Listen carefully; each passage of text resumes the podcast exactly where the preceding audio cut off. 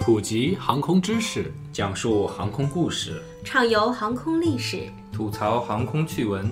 哎，我这句怎么不押韵欢迎啊？收听东半球最专业的航空科普网络电台航空大话，航空大——航。空大话航。空大话。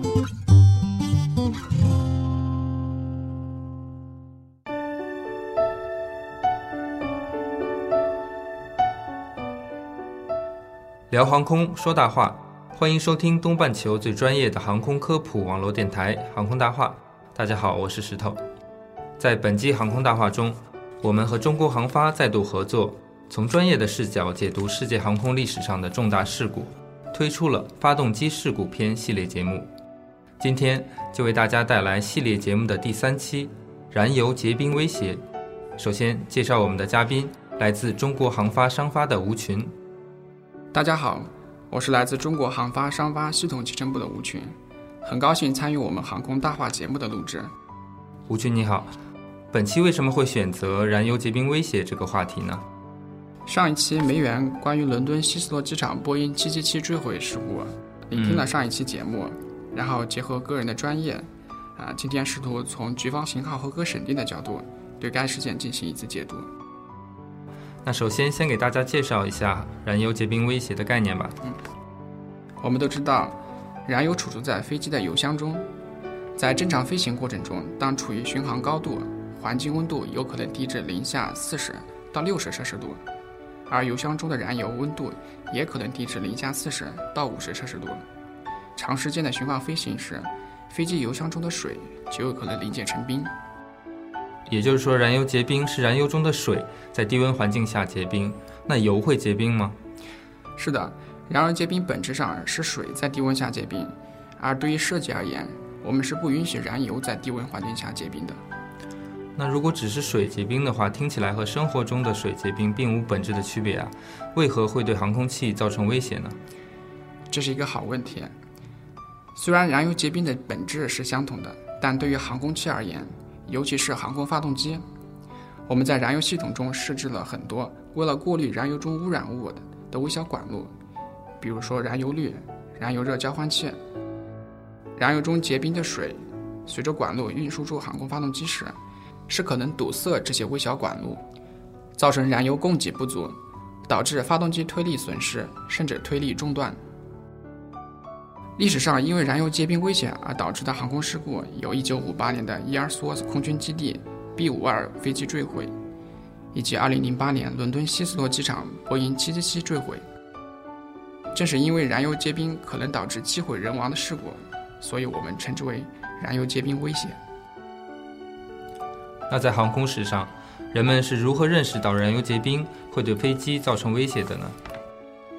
人们明确认识到燃油结冰对航空器安全产生威胁，是1958年伊尔斯沃斯空军基地 B-52 坠毁事件。1958年2月11日，一架服役仅六个月的 B-52 同温层堡垒战机在伊尔斯沃斯空军基地坠毁。在对坠毁的飞机进行调查时，美军发现了被结冰完全堵塞的燃油滤，因此第一次获得了燃油结冰堵塞过滤装置的直接证据。哎，我有一个问题啊，我们都知道，一九零三年莱特兄弟第一次完成了飞行。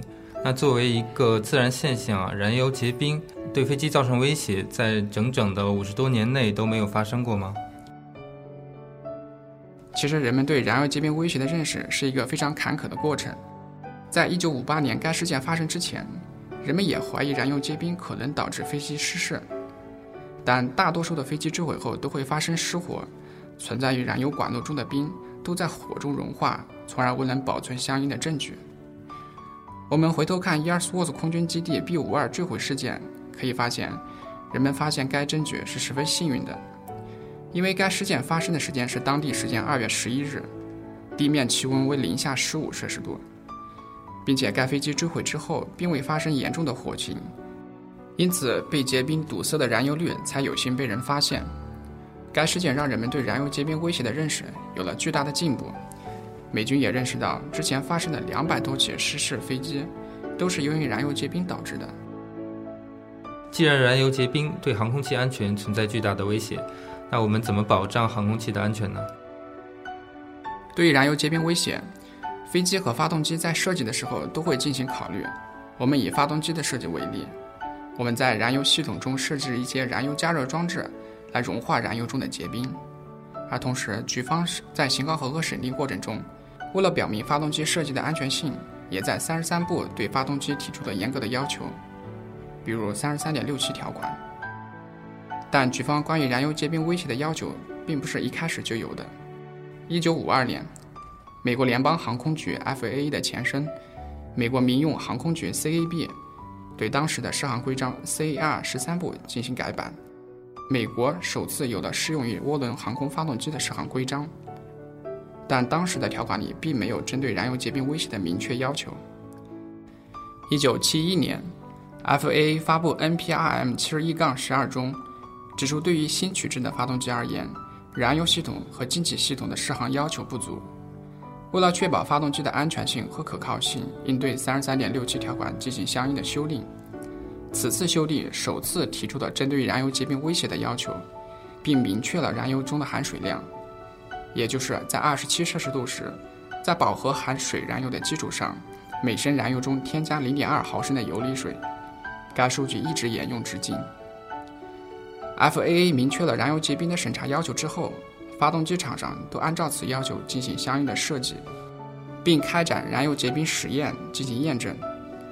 在此后将近四十年的时间里，都未发生因燃油结冰导致的飞机失事。直到2008年伦敦希斯罗机场波音777坠毁。伦敦希斯罗机场波音777坠毁，是不是就是上期李梅园解读的那个事故啊？是的。上期李梅园对该事件的发生以及原因给出了详细的解读，我们今天就不再展开介绍，只提一点：二零零八年伦敦希斯罗机场波音七七七坠毁时，发动机发生推力损失时的燃油温度为零下二十二摄氏度。只有零下二十二度吗？我记得发动机设计时的燃油最低温度是可以达到零下四十甚至零下五十摄氏度的。是的，在以前的认识中，人们认为。燃油温度越低，燃油结冰的威胁越大。零下二十二摄氏度不应该是一个非常恶劣的环境，但正是因为这次事件，人们认识到燃油结冰还存在着新的机理，也就是存在某个特定温度的区间，燃油结冰的性质发生改变，冰变得柔软并可压缩，显示出很强的粘附性，其粘附并集聚在燃油系统的壁面。随着环境温度的升高以及燃油流量的增大，集聚的冰可能被燃油冲刷下来，使得燃油系统在短时间内存在着大量的冰晶。该浓度可能远远超过目前适航规章中规定的浓度，因此可能在燃滑油热交换器、燃油滤的微小管路处发生堵塞。除燃油温度极低的情况外，还存在一个温度不是很低的区间，燃油结冰同样具有极大的威胁。是的，人们为了区别对传统燃油结冰的认识，将该燃油结冰威胁称之为顺态燃油结冰威胁。人们认识到燃油结冰的新威胁后，采取了哪些措施呢？伦敦希斯罗机场波音777坠毁后，2012年 NTSB 和英国的 AARB 发布了最终的调查报告。需要注意到。虽然截止目前发生的燃油结冰威胁导致的飞行事故都是罗罗公司传达800系列发动机，但 FAA 和 EASA 针对2012年之后发动机型号合格审定中，都增加了针对顺态燃油结冰威胁的考核，比如 PW1000 系列、利普系列以及传达 XWB 系列发动机，也就是覆盖了普惠、GE 以及罗罗三大航空发动机的生产商。是的。需要注意的是，目前 FAA 和 EASA 并未针对燃油结冰提出规章修订，但在型号合格审定中都是通过问题纪要的形式要求申请人补充相应的实验验证，因此未来很有可能会发布关于燃油结冰威胁的新要求。